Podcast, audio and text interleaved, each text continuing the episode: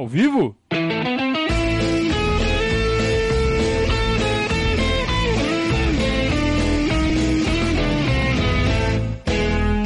Opa, se tá ao vivo.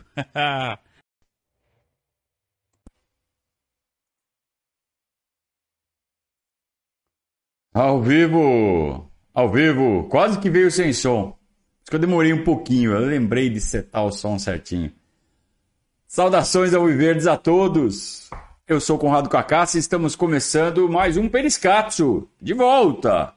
Depois de uma semana diferentona, né? Na semana passada, onde nós fizemos uma série de lives é, com a participação de mais pessoas, o Gabriel, Padrinhos do Verdazo, membros da mídia palestrina, para debater a eliminação do Palmeiras na Libertadores. É, e agora sim, agora voltamos à programação normal, o Periscato que vai ao ar todas as segundas e quintas-feiras, a partir das 20h30, está de volta. E o Palmeiras também está de volta. E segue o líder, segue o líder também está de volta. É, sobrou o Brasileirão, Palmeiras foi retirado tanto da Copa do Brasil quanto da Libertadores. É claro que a questão da Libertadores não envolve só o erro de arbitragem, existe aí uma série de outros componentes, que foram exatamente esses componentes que a gente debateu fartamente na semana que passou, é, uma série de cinco episódios. Então, sugiro a você que dê uma olhada aí, é uma lista que chama é, De Quem é a Culpa. Afinal de contas, todo mundo gosta tanto de colocar culpa em alguém, né? Então, tá Tá tudo ali na série. De quem é a culpa do Palmeiras ter sido eliminado da Libertadores? Está tudo debatido do nosso jeito. A começar de que a gente não estabelece verdade nenhuma, a gente não aponta o dedo para ninguém, a gente simplesmente coloca elementos na mesa para que você crie suas próprias ideias. Né? Inclusive discordando de tudo, mas você vai criar suas próprias ideias sobre o que exatamente causou a eliminação do Palmeiras na Copa Libertadores, um título que é, ainda virá, o quarto título virá, fatalmente virá nos próximos anos. O Palmeiras tem chegado às fases finais da Libertadores seguidamente, então vai ter ano que vai ganhar, vai ter ano que não vai ganhar. Olha a Champions League. O Real Madrid ganha todo ano? Não, tem ano que não ganha. É a mesma coisa. Ah, o Palmeiras é o Real Madrid? Não é isso que eu estou falando. Eu estou falando que os grandes clubes também perdem campeonatos. Né? E o Palmeiras, como grande clube, também perde campeonato, assim como qualquer clube aqui da América do Sul. Quer falar da América do Sul? River Plate já não chega há algum tempo, né? O último que ganhou foi em 2018. É isso? Então, né? E continua sendo um grande clube. E, o Palmeiras vai ser assim também, cara. E, e a, a, dominação no cenário brasileiro e latino-americano, sul-americano, é, dividida, é verdade, com o Flamengo. O Atlético Mineiro quer se colocar nesse meio, o próprio River Plate nunca está morto, Boca Juniors nunca está morto. E, e, e, mas a disputa que era tão mais aberta, tanto no cenário nacional quanto no cenário sul-americano, há alguns anos, parece estar se concentrando em alguns poucos clubes. Então é por isso que eu digo que fatalmente o Palmeiras vai ganhar alguma Libertadores aí nos próximos anos. O quarto campeonato virá. Assim como o Flamengo vai voltar a conquistar rapidamente, se não for nessa próxima aí agora, né? Em cima do Atlético Paranaense. Se bem que é o Filipão, hein? É o Filipão. Mas mais cedo ou mais tarde os caras vão ganhar de novo. E a gente vai ganhar de novo. E felizmente a gente tá no bolo dos próximos anos. Porque tem time aí que não consegue nem sonhar, mas nem disputar a Libertadores mais. Como aquele que a gente enfrentou ontem. Que com 20 minutos do primeiro tempo estava fazendo cera para garantir um empate para fugir do rebaixamento ou para tentar uma vaga na Sul-Americana, né? É, essa é a realidade do Santos hoje. Santos que há menos de dois anos estava disputando o final de Libertadores com a gente. Que coisa, né? Como o futebol prega peças na gente. É, é isso que dá você ter um, um, um projeto que não tem alicerces. Um projeto que não é planejado e executado com começo, meio e fim. O projeto do Santos, que chegou à final da Libertadores, é um modelo dos anos 80, dos anos 90, que tanto se repetiu no futebol sul-americano por tanto tempo. E é por isso que a gente não tem, ou não teve, em todo esse tempo, nenhuma grande dominação. A partir do momento que a era dos projetos, não é dos projetos do professor Luxemburgo, os verdadeiros projetos, chegou na América do Sul, quem fez bem feito está colhendo os frutos. E o Palmeiras está sendo um desses clubes. E esse projeto foi lançado em 2013, quando o Palmeiras estava na segunda divisão. Então, os frutos que estamos colhendo hoje são resultados desse projeto. A onda que está sendo surfada hoje, ela começou há nove anos atrás. E eu posso dizer que eu vi esse negócio começar do zero. E vi de pertinho. Porque estava muito próximo das pessoas que participaram desse processo. Então hoje, o Palmeiras tem um projeto verdadeiro, um projeto sólido, que pode ruir, sim, se não for bem administrado, mas nesse momento nada indica que ele vai acabar tão cedo.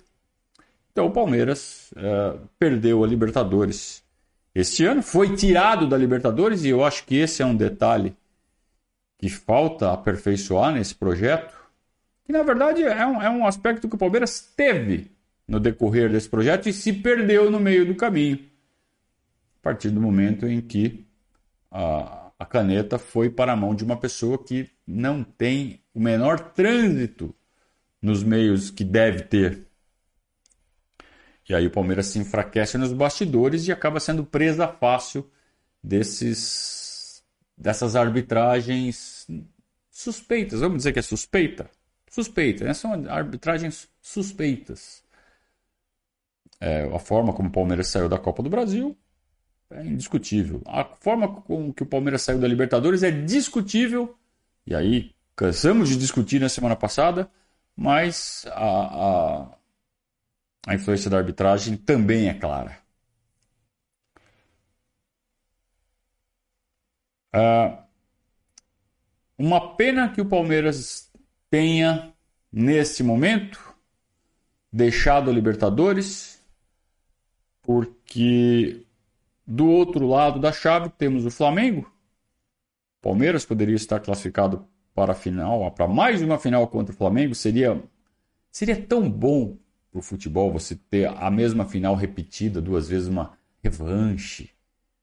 É, uma, imagine o que poderia ser criado em cima dessa revanche. Tudo que a gente viu no ano passado, deles, deles a imprensa, né, criando aquele monstro vermelho e preto chamado Flamengo, que ia engolir o Palmeiras. A mesma história de 79. É, eles fizeram tudo de novo ano passado e perderam de novo. Adivinha o que ia acontecer esse ano se o Palmeiras classificasse? Ah, não, esse ano não tem o, o, o Andréas Pereira, esse ano vai ser diferente, porque agora nós temos o Dorival, né? porque agora, agora vai ser não sei o quê, agora é o Mengão, agora é o Malvadão, agora. E a gente está vendo o que está acontecendo com o Flamengo. É uma coisa que a gente já previa. O Dorival Júnior assumiu, é um técnico que tem lá seus suas qualidades. E ele enxergou uma boa saída ali para o Flamengo reencontrar seu futebol. E houve um momento, há algumas semanas, umas três semanas atrás, que o Flamengo estava jogando um futebol que estava encantando a todos.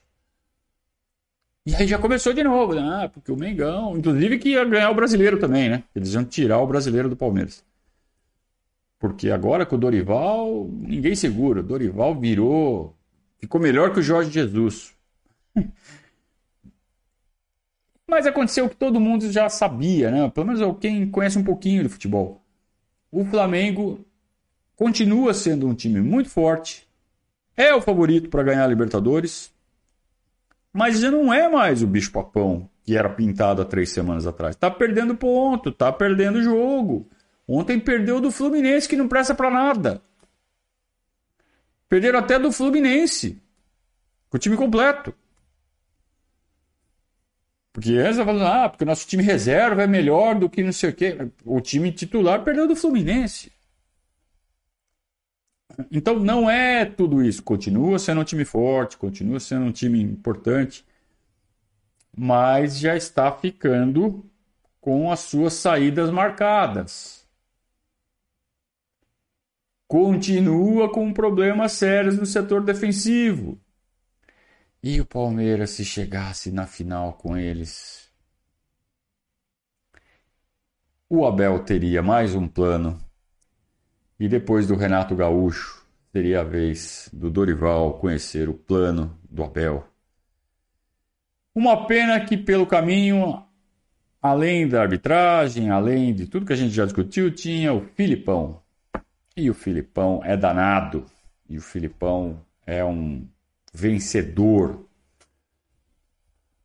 E vamos torcer para o Filipão ganhar essa final da Libertadores. Uh, mas para nós o que importa realmente nesse momento é o Campeonato Brasileiro. Faltam 11 partidas para o Palmeiras conquistar o Campeonato Brasileiro. Já estamos na contagem regressiva. Enquanto o Palmeiras continuar ganhando ponto, é contagem regressiva. Se a perder ponto, a gente para com esse negócio. Mas agora faltam 11 rodadas, ou seja, com 33 pontos em jogo. Aliás, começou já o jogo do Inter. Deixa eu dar uma, uma checada aqui no jogo do Inter. Está, já está ganhando de 2 a 0 lá em Cag. É, 2 a 0 ou 1 a 0 né? Porque o gol está em revisão, é isso? O VAR está checando. Pelo menos é o que eu estou vendo aqui no meu placarzinho. Não estou com a TV ligada. É, mas o Inter ganhando, o Inter vai ficar a 7 pontos do Palmeiras, é isso? Vou colocar aqui a classificação. Uh, não, vai ficar a 8 pontos do Palmeiras. 8 pontos. Então, com 33 em jogo, o Palmeiras tem 8 de vantagem. Uh, vamos supor que o Inter ganha hoje, deve ganhar. Qual seria uma campanha razoável para o Internacional fazer nesses 11 jogos que faltam? Desses 33 pontos, o Inter precisa ganhar. Vai ganhar quantos? Considerando. Vamos tirar o último jogo? 10 jogos. Então, nos próximos 10 jogos, é, o Inter vai precisar tirar 5 pontos. Porque se ele chegar a 3 pontos do Palmeiras, tem o jogo final. E se o Inter ganhar do Palmeiras por qualquer placar, é, na. É, não, ainda porque ele vai ter que tirar vitórias. Porque o Inter tem mais empates que o Palmeiras. Hum. Então depende de quantos pontos o Palmeiras perder, né? Vamos supor que vamos chegar igual e, enfim. O Inter tem que tirar 6 pontos do Palmeiras. Em 10 rodadas. Em 10 rodadas, o Inter tem que tirar 6 pontos para poder chegar no último jogo dependendo de uma vitória simples contra o Palmeiras. Muito bem. Dessas 10 rodadas, tem que tirar 6 pontos. Quantos pontos o Inter vai fazer nessas 10 rodadas? Ou quantos pontos o Inter vai perder nessas 10 rodadas? Vamos supor que perca 6 pontos. Vai 7 vitórias e 3 empates. Ou vamos supor que o Inter vai fazer uma mega campanha. 8 vitórias e 2 empates. O Palmeiras, ao Palmeiras, vai precisar, vai bastar fazer Seis vitórias, dois empates, duas derrotas. Seis vitórias, dois empates, duas derrotas. Palmeiras não faz uma campanha dessa? Se fizer isso, o Inter pode, né, fazer essa super campanha. Não alcança o Palmeiras. Não alcança o Palmeiras. Seis vitórias, dois empates e duas derrotas. Duas derrotas. O Palmeiras em 27 jogos perdeu duas. A gente está falando que o Palmeiras vai perder duas de novo em 10. Pode acontecer. Mas o quanto isso é improvável.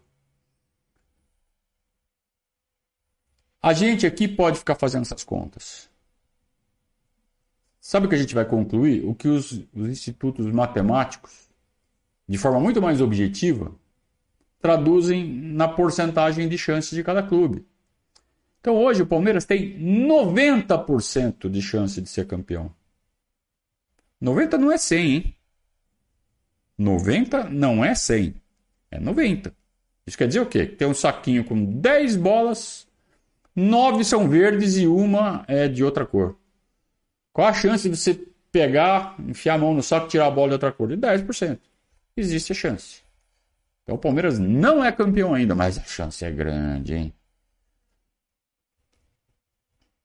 Então sim, a gente está fazendo contagem regressiva. Quanto mais pontos o Palmeiras for perdendo nesse caminho, menos chance vai ter. E aí, se de repente essa chance cair para 50%, para 30%, a gente para de fazer contagem regressiva e, né? Mas por enquanto a gente pode, cara, porque a gente é torcedor. Nós podemos. Lá dentro, os jogadores, o técnico, focar e ganhar jogo por jogo, exatamente para a gente continuar podendo fazer contagem regressiva. Mas nesse momento faltam nove jogos. Porque em nove rodadas a gente pode determinar o, o fim da contagem regressiva. É só fazer tudo que tem que fazer. Aliás, oito, né? Se ganhar todas as oito próximas, acabou. Certo? Se ganhar oito, se ganhar oito, acabou. Ah, não. Ainda o Inter, se ganhar todas, ainda pode passar, mesmo o Palmeiras ganhe oito. Então são nove. O Palmeiras precisa ganhar nove não vai ganhar 9.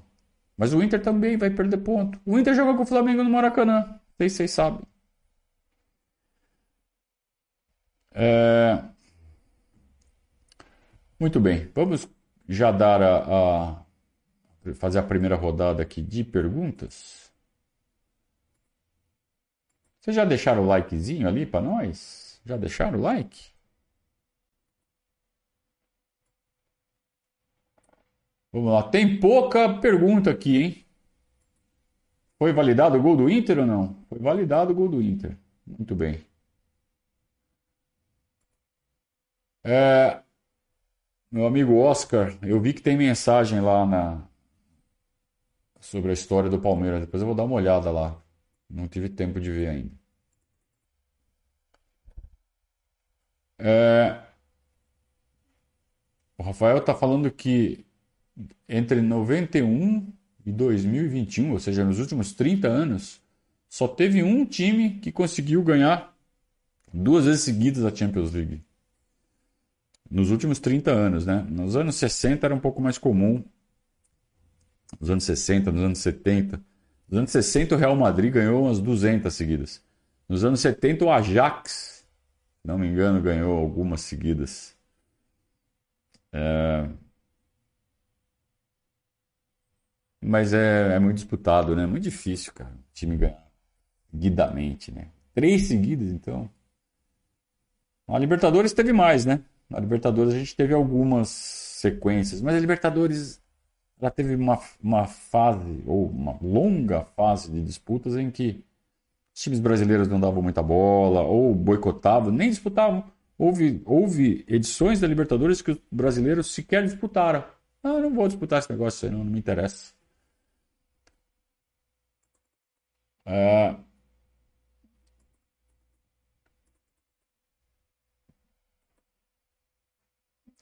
O Inter ainda enfrenta o Flamengo e o São Paulo fora. Ah, São Paulo não tem problema. O problema é pegar o Flamengo no Maracanã, né? O Paulo está sugerindo que se leia a coluna da Alicia Klein no UOL que ela fala exatamente sobre isso. Né? Vamos ver. Eu li, na verdade. Eu gostei, achei um bom texto. O André pergunta se o Inter será o principal concorrente. Eu acho que hoje está entre Palmeiras, Inter e Fluminense. Eu acho que o Flamengo e o Corinthians já estão fora, né? O Atlético já está fora há algum tempo. Eu acho que pela vantagem que o Palmeiras já abriu do Flamengo, nesse momento 12 pontos, não dá para o Flamengo, né? Se a gente está quase, quase chegando à conclusão que não dá nem para o Inter, vai dar para o Flamengo? Não dá. Pro Flamengo não dá, pro Inter ainda dá, pro Fluminense ainda dá. Se o Palmeiras vacilar, Palmeiras o que joga a favor do Inter é exatamente o fato deles terem o último jogo contra nós em casa. Então, esses oito pontos que a gente tem hoje, na verdade, são cinco, com uma rodada a menos. Então, o Inter precisa chegar na última rodada três pontos atrás, e aí depende de critério de desempate. Senão, precisa chegar dois pontos atrás. É... Então, é com isso que eles contam. Né? E eu acho que é, um, é muito justo você contar com esse último jogo em casa para decidir o campeonato. Marcelo está perguntando uh, o quanto a falta do Rafael Veiga está influenciando nessa dificuldade para ganhar alguns jogos. Cara, a dificuldade para ganhar alguns jogos chama-se adversário. Sempre tem um adversário do outro lado. Eu, eu acho que não, não dá para a gente ficar assim, ah, se tivesse o Rafael Veiga, passava por cima sempre vai ter um adversário lá na frente e o Abel cansa de falar e ele tá certo. O Campeonato Brasileiro é difícil pra caramba. É muito difícil. Você vai jogar com. Ontem a gente ganhou suando sangue do Santos, que é o décimo, sei lá, décimo segundo, décimo terceiro. É difícil, cara. O Flamengo perdeu do Fluminense. Então, Claro que você ter o Rafael Veiga facilita. Mas você não pode atribuir simplesmente a não ter um jogador a dificuldade de se vencer os jogos. Cara, é, é muito nivelado o futebol no Brasil. E é por isso que o, o Abel ele exige tanto dos nossos jogadores. E quando ele exige e os jogadores entregam e o resultado vem, jogador, os jogadores olham um para lado, um o outro e falam assim: vale a pena seguir o que esse cara está determinando. Vale muito a pena. É, então esse é o diferencial do Palmeiras. É o coletivo, é o espírito coletivo que o Abel conseguiu botar na cabeça deles. Eles seguem, o Todos Somos Um é, é um mantra que eles seguem à risca e funciona. Que é o grande diferencial do Palmeiras. Esse mesmo time, na mão de outro treinador, é, mesmo com o mesmo princípio tático, mas sem a liderança do Abel, sem a forma de liderar o moral dos comandados da forma que o Abel faz, não seria tão vencedor. Se você pegasse um outro técnico com a mesma cabeça tática do Abel, mas sem o mesmo espírito de liderança, não teria o mesmo resultado. É o grande diferencial do Palmeiras. A liderança do Abel. Não, é, não são as soluções táticas que ele arruma. Ele, ele não é o melhor do mundo nessa parte tática. Ele é bom, muito bom, ele estuda. Tudo que ele faz tem lógica. Mas ele mesmo assumiu que ele errou contra o Atlético Paranaense tinha que ter fechado a casinha. E ontem ele mostrou que se arrependeu. E ontem ele fechou a casinha. O Abel segue evoluindo na parte tática, na parte de tomada de decisões, de leitura de jogo. Pô, ele tem 43 anos, cara. Ele segue aprendendo. Agora, como líder, ele não tem mais nada a aprender. Como líder, ele é o top. Uh, o Rafael está falando que ontem o Paulo Nunes disse no Sport TV, suponho, que o Filipão, quando treinava ele no Grêmio, acho que também no Palmeiras, treinava com um a menos porque o time sempre tinha um expulso. E talvez seja a hora do Abel fazer isso, mas ele já faz, viu, Rafael? O Abel já falou que ele treina o time com 10. Ele, o time está preparado para jogar com 10. Sempre esteve. É um dos. Está no roteiro de treinamento do Abel deixar o time preparado para jogar com 10. O Ademir quer saber se a oscilação do Danilo é se é natural ou se é deslumbre com a seleção. Ademir, eu não tenho como saber, meu caro. É, só quem pode te responder isso com propriedade é quem convive com o Danilo, quem está lá no dia a dia na academia de futebol. E não existe ninguém fora do, dos funcionários do Palmeiras, dos jogadores, comissão técnica, que conviva diariamente com ele. Por quê? Porque a imprensa há muito tempo está vedada a entrada da imprensa na, no centro de treinamento do Palmeiras, desde que começou a, a pandemia. A pandemia está no fim, já não há mais restrições de saúde, mas a restrição de entrada foi mantida. Por quê? Porque é bem melhor sem esses caras aqui. Finalmente caiu a ficha deles. É uma coisa que eu vou falar para vocês. Eu defendi isso, essa medida, há muito tempo. De barrar a entrada da imprensa. Agora, se o Palmeiras fizesse isso, o que, que, ia acontecer? E os outros times se, é, seguissem permitindo? Isso antes da, da, da pandemia, né? Ah, o Palmeiras é o time malvado, né? Não deixa a imprensa a imprensa trabalhar, afasta a imprensa do seu torcedor. Claro que tem esse lado negativo. Nós, enquanto torcedores, nós queremos saber o que acontece no dia a dia do Palmeiras por curiosidade. Mas o preço de matar a nossa curiosidade é vazar um monte de informação para quem não, não gostaríamos que vazasse. Para inimigo, para empresário, para rival, para imprensa. É, não precisamos disso. Né? Eu, eu pago esse preço, o preço de não ter toda a informação para que o adversário não tenha essa vantagem competitiva. Eu prefiro assim. Né? Só que daí o preço disso também é que todos estão fazendo isso. Então, hoje, praticamente nenhum clube hoje permite a entrada da imprensa no, no centro de treinamento. Então, o futebol ficou muito mais secreto desde o início da pandemia. É... Tem, como eu disse, tem seu lado bom e tem seu lado ruim. E um, do, um desses, dessas coisas ruins é exatamente o fato de você querer saber o que está acontecendo com o Danilo e ninguém sabe responder. É, o quanto a seleção fez mal para ele. Alguma coisa tem a ver. Agora, quanto? Ou será que tem outras coisas também? Não, tem como saber, meu caro. O Zé Boca está falando que é, é, bem capaz do Flamengo entregar o jogo para o Inter.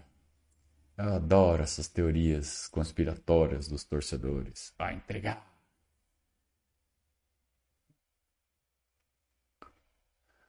O Ademilton está falando assim. O Inter está contando que ganha os dois próximos e que o Palmeiras perde os dois. Ué, se eu fosse colorado, eu torceria para isso acontecer mesmo.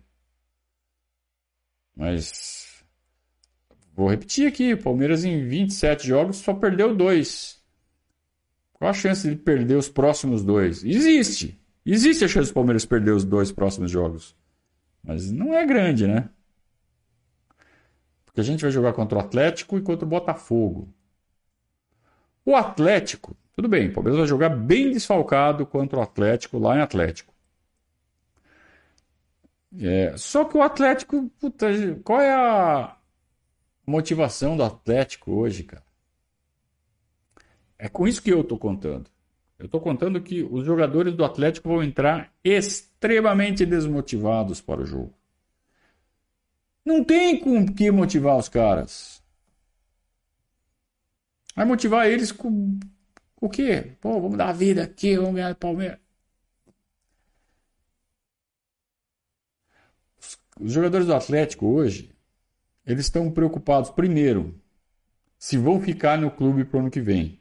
Depois de um, de um ano fracassado como foi este, para eles, esperavam mais. Sem dúvida, eles esperavam mais. Porque investiram para isso, né?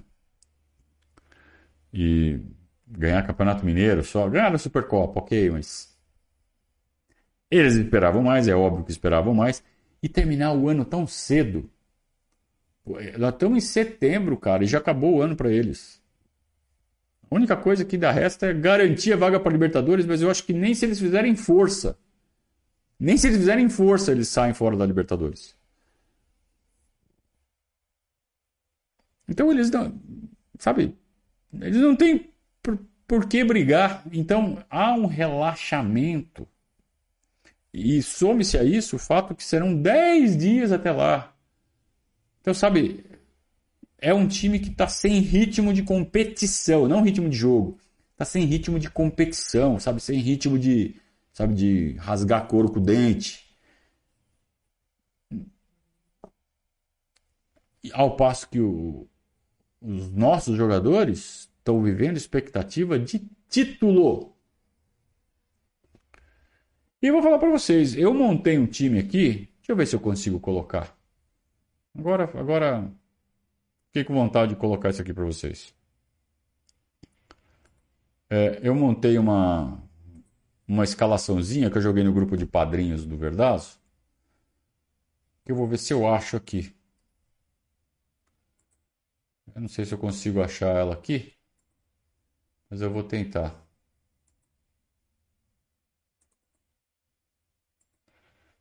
Vamos lá. Nananana. Pera aí, gente.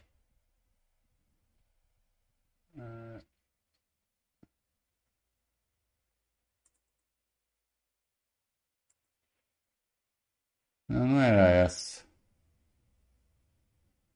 Mas essa aqui é legal também. Eu vou colocar essa daqui aqui, ó. Essa aqui é a classificação do segundo turno. Lembra quando os caras estavam falando que o Flamengo ia, ia detonar, que não sei o quê? Blá, blá, blá. Olha, olha como tá o segundo turno. Vocês estão vendo? Palmeiras é o líder do segundo turno, cara. Com oito rodadas disputadas, Palmeiras é o líder do segundo turno. Tudo bem que o Internacional aqui, ele vai vai passar a gente, né? Vai de 16 para 19, vai acabar passando o Palmeiras por um ponto. Mas é o único. Tirou um ponto em oito rodadas. Mas não era essa a imagem que eu queria mostrar. Deixa eu ver se eu, se eu descubro essa, essa, essa imagem aqui. Ah, acho que eu sei qual é. Peraí. Peraí, peraí, peraí, peraí, que eu já descubro. Ah, ah, ah, Achei. Era essa que eu queria. Aqui. Vou colocá-la aqui na tela. É o time que eu colocaria. Ah, já está aqui na tela, né? Aqui. É o time que eu colocaria para jogar com o Atlético. Vocês viram que eu botei, eu, eu armei o time num 3 352, 361, 541, porque depende de como você quiser traçar a linha, você traça de qualquer jeito. Mas vamos lá. Três zagueiros. Então eu colocaria, porque não pode jogar Gustavo Gomes. Então eu colocaria Kusevich, Luan e Murilo. Por quê? Porque nós também não temos volante. O único volante que nós temos à disposição é o Atuesta. Temos o Fabinho também. Poderia colocar o Fabinho? Poderia. Mas na minha escolha, nesse momento, eu colocaria o Atuesta. Por que, que eu colocaria o Atuesta? Porque o Palmeiras, nesse esquema, ele joga é, sem a bola num 5-4-1. Porque o Mike volta para compor, o Piqueires volta para compor, e você fica com uma linha de 5. Na frente dessa linha de 5, você faz uma linha de 4. Você pode até jogar com a Tuesta, você fazer a linha, a primeira linha de combate com os quatro ali da frente, Rony, Flaco, Scarpa e Dudu, e entre as duas linhas o Atuesta, o Atuesta flutuando. Ou você aproxima mais as linhas, faz a segunda linha com Dudu, Scarpa, Atuesta e Rony, e o Flaco Lopes só enchendo o saco ali na saída de bola, sendo o primeiro a dar o combate. Eu não gosto muito dessa solução. É... Mas com uma linha de 5-4-1, mesmo sem um volante pegador, você fica com o gol bem protegidos as linhas próximas com as linhas bem próximas, dá para fazer. E o Palmeiras com três zagueiros e o Flaco Lopes fica muito, muito forte na bola aérea e você tem para essa bola aérea o Gustavo Scarpa. Né? Então, eu faria esse plano de jogo. Apostaria nas bolas paradas, forçaria as jogadas ali pelos, pelos flancos, daí a presença dos laterais subindo bastante para fazer um dois com o Dudu pela direita, o Mike, não o Marcos Rocha, o Mike, que está numa fase de apoio muito boa. E pela esquerda o Piquerez fazendo com o Rony. E cavando falta, né? Cavando falta e Gustavo Scarpa neles. Né? E aí, com essa força aérea, tentaria ganhar o jogo do Atlético na bola parada e com uma recomposição defensiva bem forte para remontar rapidamente esse 5-4-1. É claro que isso vai exigir dos caras um, preparo físico absurdo para fazer essa ocupação de espaços e fazer a transição ofensiva e a defensiva funcionarem bem. Eles vão ter que correr bastante. Ah, é esse, essa proposta de jogo ela requer um preparo físico que é possível que nos 25, 30 do segundo tempo caia tudo, né? É, mas é o preço de você jogar com cinco desfalques, né? Porque não jogaremos com o Everton, provavelmente. O Everton servindo a seleção.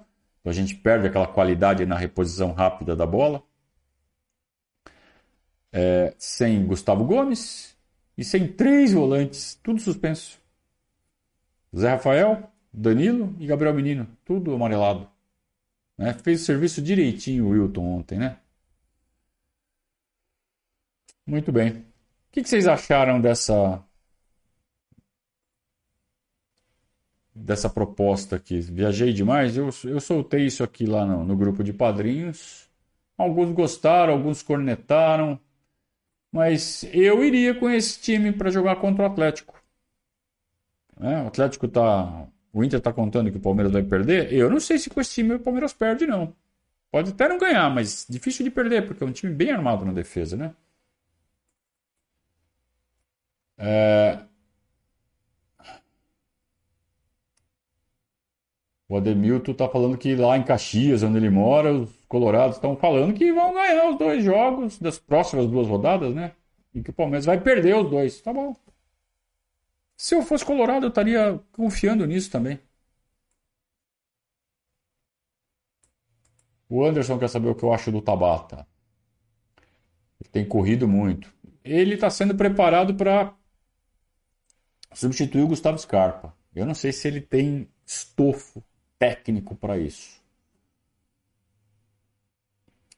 Eu sempre achei o Gustavo Scarpa, desde a época do Fluminense, um cara diferenciado.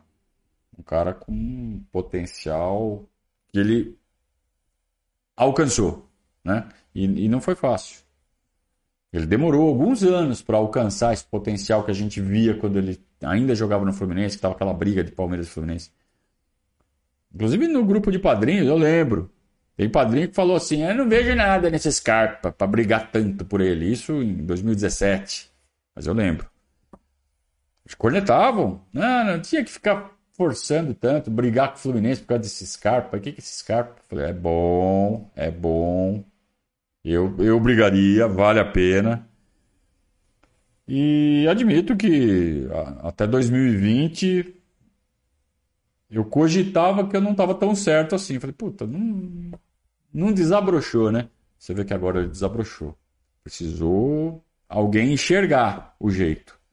O Scarpa chegou lá. Eu não vejo esse potencial no Bruno Tabata. Tá? Eu acho é, que os dois Cruz, Bruno Tabata está abaixo do Gustavo Scarpa. Mas quem sabe, né?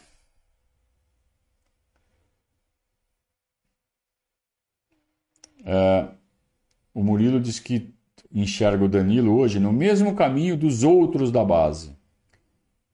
Que existe um claro problema de formação na nossa base. Daquela geração fantástica de 2020, não temos mais ninguém jogando em alto nível. Murilo,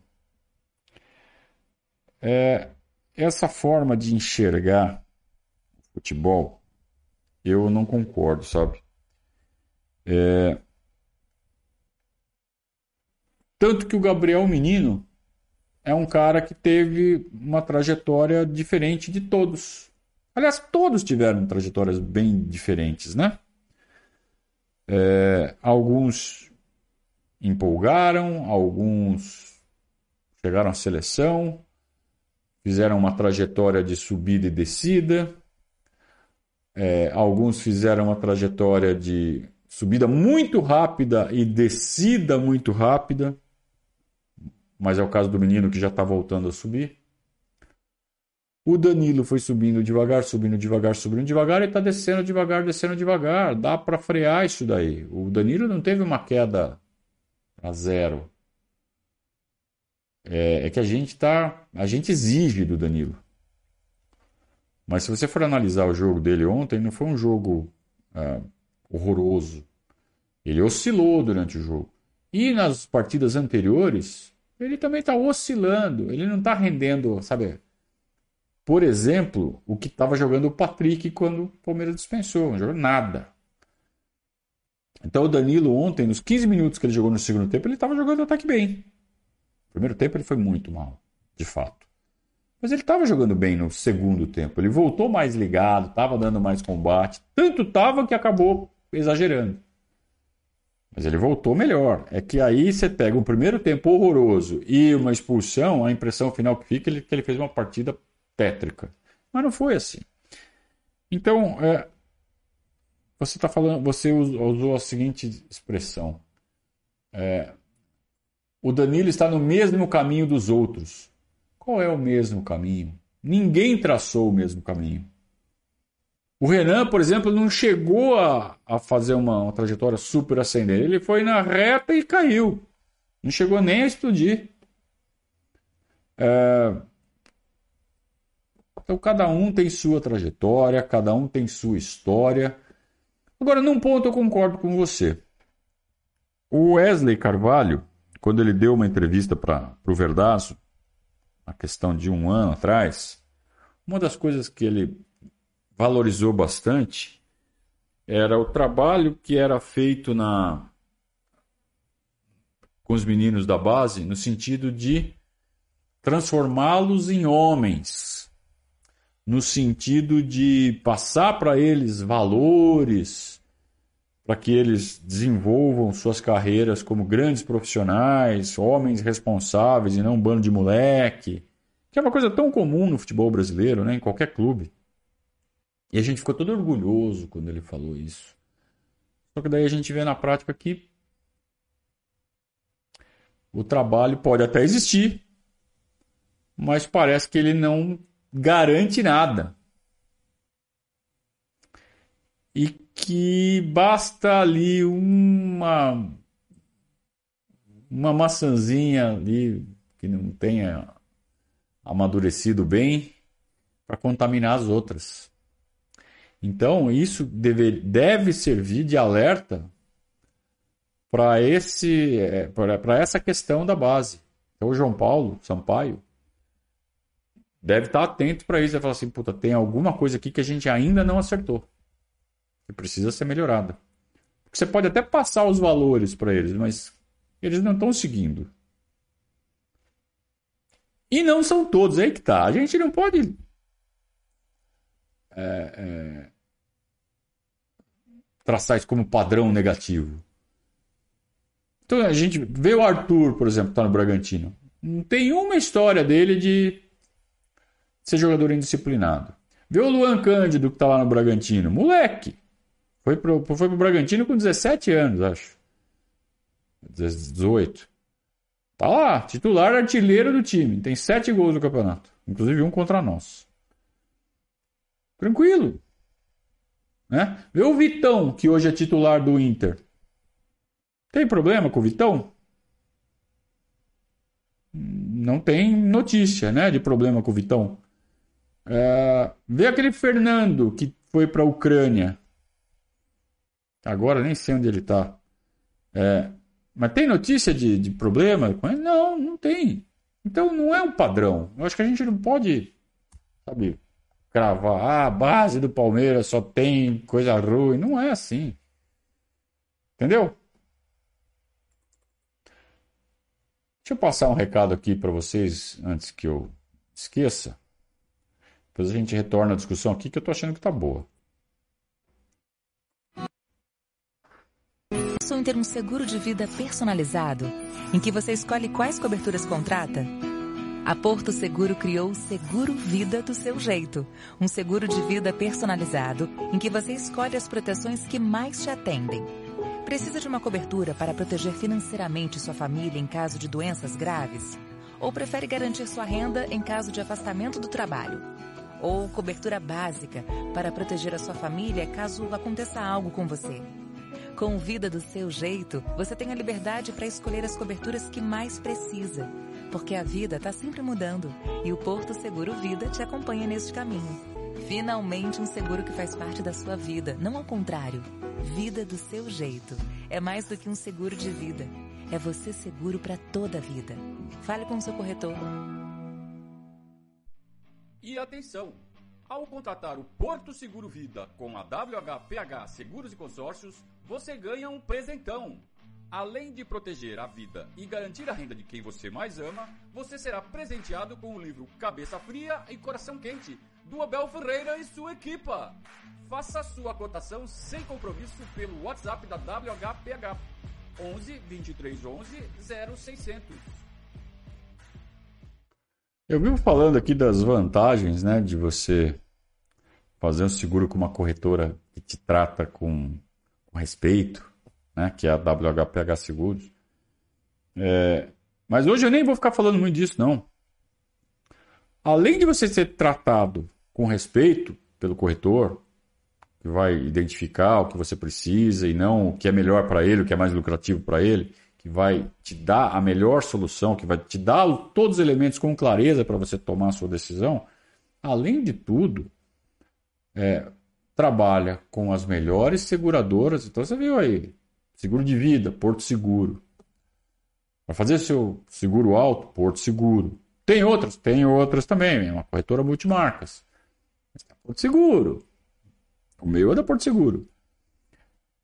E e além de tudo, ganha presente, né, cara? Ganha o livro do Abel. Se você ainda não tem o livro do Abel, você vai ganhar o livro do Abel. Se você for padrinho de verdade, né? Também tem isso. Tem. Consulte as condições. Mas ainda pode ganhar um livro do Abel. E se já tem o livro do Abel, ganha outro para dar de presente para alguém. Então, só vantagem. Muito bem. Estamos de volta para a conversa aqui e tem o Henrique perguntando por que não conseguimos formar meias camisa 10 aqui no futebol brasileiro? A nossa base consegue formar um substituto para Veiga e Scarpa? Então, é, essas perguntas que partem de premissas, eu acho que não são verdadeiras, cara. Não conseguimos mais formar camisas 10. Cara, será que o futebol está jogando com camisa 10 hoje? que depende do que você chama de camisa 10, né? Porque dá para comparar. Vou fazer uma pergunta para você, de volta. Dá para comparar o Rafael Veiga com o Valdívia? Não estou falando em quem é melhor, quem é pior, mas o, o, o, estilo de jogo. O estilo do camisa 10, aquele cara que ficava só no meio de campo ali recebendo e recebe, gira e toca, distribui, lançamento longo. Não existe mais isso hoje, cara. O futebol mudou. Assim como não tem mais o camisa 5. O que os caras lá nos bares do Leblon chamam de brucutu, não existe mais também. O Felipe Melo, que é um dito brucutu, joga bola pra cacete. Põe a bola no chão e toca. É, então você pode ter um jogador marcador, mas o cara tem que saber jogar. E o camisa 10, ele tem que saber marcar. E para saber marcar, ele tem que ter mais força física. Então, o próprio atleta de futebol já mudou. Né? O lateral, cada vez menos você tem aquela figura do lateral baixinho, né? O cara baixinho vai ser o quê? Ou vai ser ponta ou vai ser lateral. Ele tem que jogar pelo corredor, não adianta ele jogar por dentro. Hoje o jogador baixinho já, que nem um cara que deu Soteudo ontem, é uma puta exceção, né? Hoje o jogador ele tem que ser atleta, é, tem que ter um porte atlético, tem que ser alto, tem que disputar a bola por cima. Você vê o Piquerez. Piquerez é um lateral de 1,82, acho. É, o próprio Mike. Não é, um, não é baixinho. É um cara espigado. Então, uh, as premissas já estão diferentes, cara. Então o Palmeiras não tem que se preocupar em formar um camisa 10. O Palmeiras tem que se preocupar em formar atleta de futebol. Um cara que se precisar jogar no flanco esquerdo ele joga, se precisar jogar por dentro ele joga, se precisar jogar mais recuado ele joga. Quer um exemplo disso? Zé Rafael. O Zé Rafael é um meio-campista moderno, completo. É esse tipo de jogador que o Palmeiras tem que formar. Um cara que saiba fazer todas as funções. Que isso permite que o time não precise de 35 jogadores no elenco. Se você tiver 28 assim, 26, 25, sei lá. Você consegue, em qualquer situação você consegue montar um time. Esse time que eu montei aí, que eu botei a figura, você viu, a gente está sem cinco. Deu para montar um time bem competitivo. Sendo que três do mesmo setor, hein? O Palmeiras perdeu três jogadores do mesmo setor. Mas nem que tivesse um, né? E quatro contando o Jailson. Nem que tivesse um elenco de 35 ia ser fácil montar uma escalação. Mas quando você tem jogadores polivalentes, você consegue. O Atuesta joga de 5, joga de 8, até de 10 se precisar. Então eu não me preocupo com esse ah, formar camisa 10, formar jogador para. Tem que formar jogador. Ponto.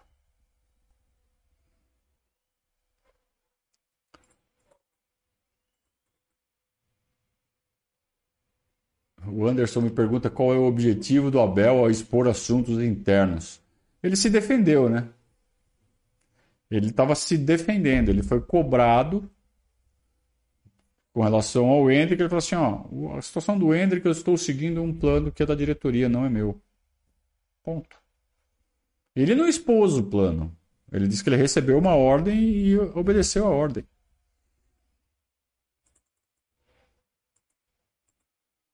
O Hélio pergunta se o Soteudo não incomodou bastante nossa defesa. Incomodou, mas não decidiu, né? É a diferença, cara. Quem que decidiu o jogo? O atacante. Como é que você define o Merentiel? Ele é 9? Ele é 11? Você percebe o conceito de jogador?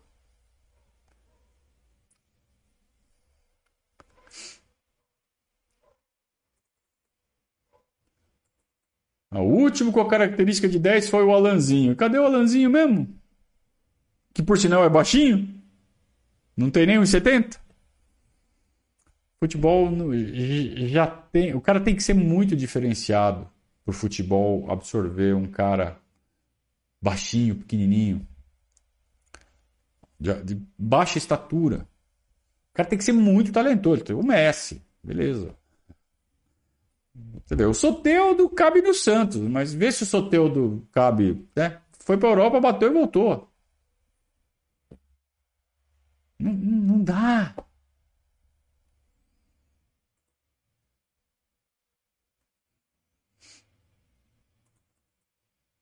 O Pedro disse que o sucessor do Scarpa é o Giovanni.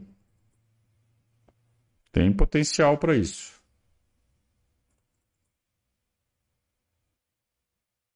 Estão é, perguntando o que, que eu acho da forma com que o Hendrick está sendo inserido no elenco. O Hendrick ele atingiu um status no mercado que ele tem que ser tratado de um jeito diferente. Ele não pode ser tratado como um jogador qualquer. O potencial de, de venda dele exige que seja feito um plano. Então o Abel não falou nada demais. Falou assim: a diretoria tem um plano especial para esse cara. Por quê? Porque ele é diferente, cara. Porque ele é especial. Pode até ser que ele não dê em nada, viu? Acho que vai dar. Mas pode ser que ele não dê em nada. É, o fato é que ele marcou gols espetaculares, com frequência, e qualquer jogo hoje está sempre gra alguém gravando e está sempre em rede social. Então, isso chega nos principais clubes do mundo. Então, se você for ali na torcida do Real Madrid, na torcida do, da Juventus, na torcida. Tá todo mundo falando do Hendrick. Ó, tem que pegar esse Hendrick aí assim que der. Pegar lá dos índios, lá do Brasil. Mais um baratinho que vem aqui para destruir, que vem de lá. Eles pensam assim, né? E exatamente para que, quando chegar essa abordagem dos caras querer oferecer um espelhinho para nós em troca do, do nosso ouro, é, a gente fala: não, não, não, não. Agora aqui é assim, assim, assim. Como foi feito com o Gabriel Jesus? Aliás, outro exemplo de que a base do Palmeiras não produz só pequenos marginais, né? Gabriel Jesus. Olha o sucesso que o cara está fazendo, né? É, então o Palmeiras está certo em fazer um plano para o Hendrick. E se o jogo tivesse fácil ontem, tivesse resolvido, com 30 minutos ele tinha entrado. O plano era entrar. Você acha que ele foi escalado só para pegar a vivência? Ele vai entrar assim que tiver um jogo resolvido. Tá? É...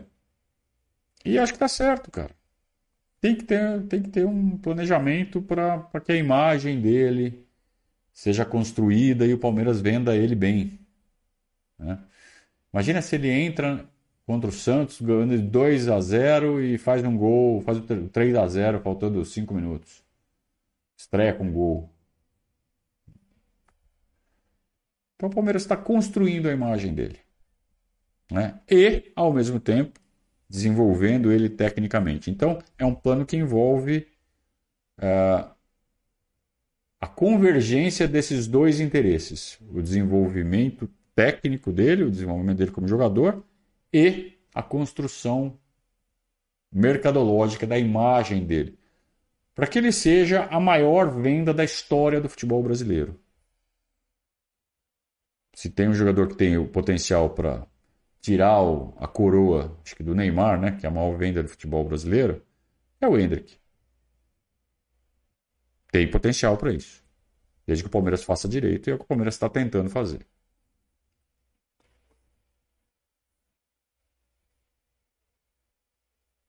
O Hendrick não é baixinho demais? Não.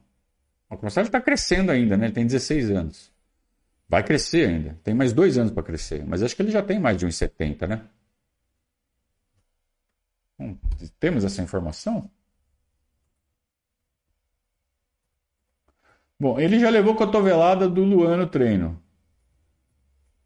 Então, se, o, né, se tem altura para já levar. Ah, 1,73. Ainda vai crescer. Então ele vai chegar o quê? A 1,76, 1,77. Tá bom. Quando eu falo baixinho, gente, é menos de 1,70, né? Ele já tem 1,73. A gente cornetando aqui a, o, o fato do Palmeiras ter jogado calção verde ontem, concordo. O Palmeiras tem que jogar em casa com o uniforme principal, camisa verde, calção branco. Se quiser mudar a meia, tudo bem. O Palmeiras historicamente já usou tanto a meia verde quanto a meia branca e tá tudo certo. Agora, calção branco. O calção do Palmeiras é branco. O Palmeiras só pode mudar a cor do calção quando for visitante. Jogar em casa, o calção do Palmeiras é branco. Ponto final. Seja jogando com a camisa branca, seja jogando com o calção branco. Aliás, o Palmeiras tem que jogar sempre de camisa verde em casa, no Allianz Parque. Eu defendo isso até a morte. A combinação camisa verde e calção branco no Allianz Parque deveria ser sagrada. É uma identidade, é uma marca do Palmeiras. Não pode ser maculada. Ah, mas a FIFA proíbe de jogar calção da mesma cor. Então, o visitante que muda. E quando o Palmeiras vai jogar de visitante contra time de calção branco, o Palmeiras sempre muda a cor do calção. Vai jogar com o Flamengo no Maracanã, tem que jogar de calção verde. É, vai jogar com o Fluminense no Maracanã, tem que jogar de calção verde. Vai jogar com o Cruzeiro no Mineirão, tem que jogar de calção verde. Então aqui na nossa casa, Palmeiras de calção branco, os outros que mudem. Por que, que o Palmeiras teve que mudar? É a Puma? Não, não é a Puma. A Puma desenvolve os os uniformes. Quem escolhe o uniforme, quem define o uniforme é a entidade que organiza.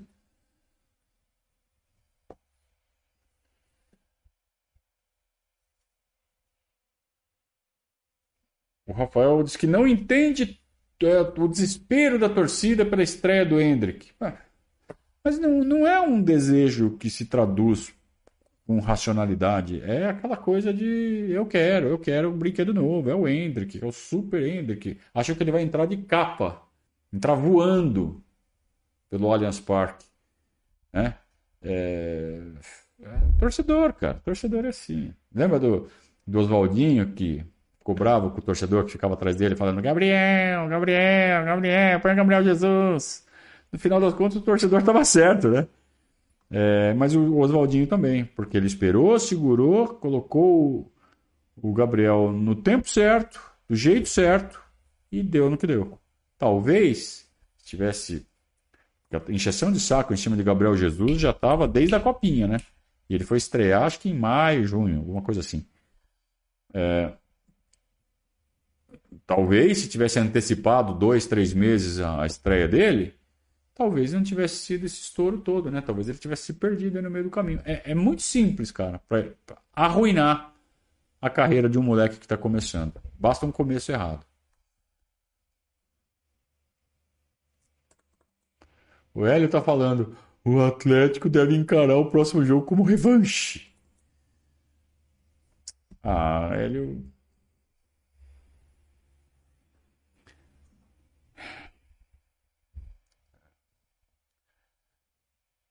Bom, vamos lá. Terminamos, né? Terminamos. Já deu uma hora de, de live, já? Já deu. Então vamos fechar. Queria agradecer a todos por mais um início de semana, mais uma, uma boa live, uma boa conversa. Hoje ficamos bastante no papo, eu prefiro assim. Eu não gosto quando eu fico falando, falando, falando, falando, falando, falando. É, no monólogo. Eu gosto de trocar ideia, né? Aliás, o formato dessa live é para isso. Então, obrigado a vocês pela, pela participação e por ajudarem a gente a fazer essa, esse papo. É claro que a gente vai discordar às vezes, mas sempre tendo em mente que cada um pensa de um jeito e não existe dono da verdade. É... Placar aqui da rodada, gol do CAG. Gol do CAG, 20 do segundo tempo, 19 do segundo tempo, né? Tem jogo. Se o Inter não ganhar hoje, amigão, puta. Aí, aí, aí, me ajuda a te ajudar, né, Inter? Tá bom, vamos em frente. A gente volta amanhã com mais conteúdo aqui no canal. A partir das 18h30, o Gabriel Yokota comanda mais um boletim informativo com todas as notícias da segunda e do início da terça-feira é, no dia a dia do Palmeiras. E o Periscatso volta na quinta-feira, às 20h30. Combinado, turma? Então, obrigado pela companhia. A gente se tromba por aí. Grande abraço. Saudações ao Viverdes.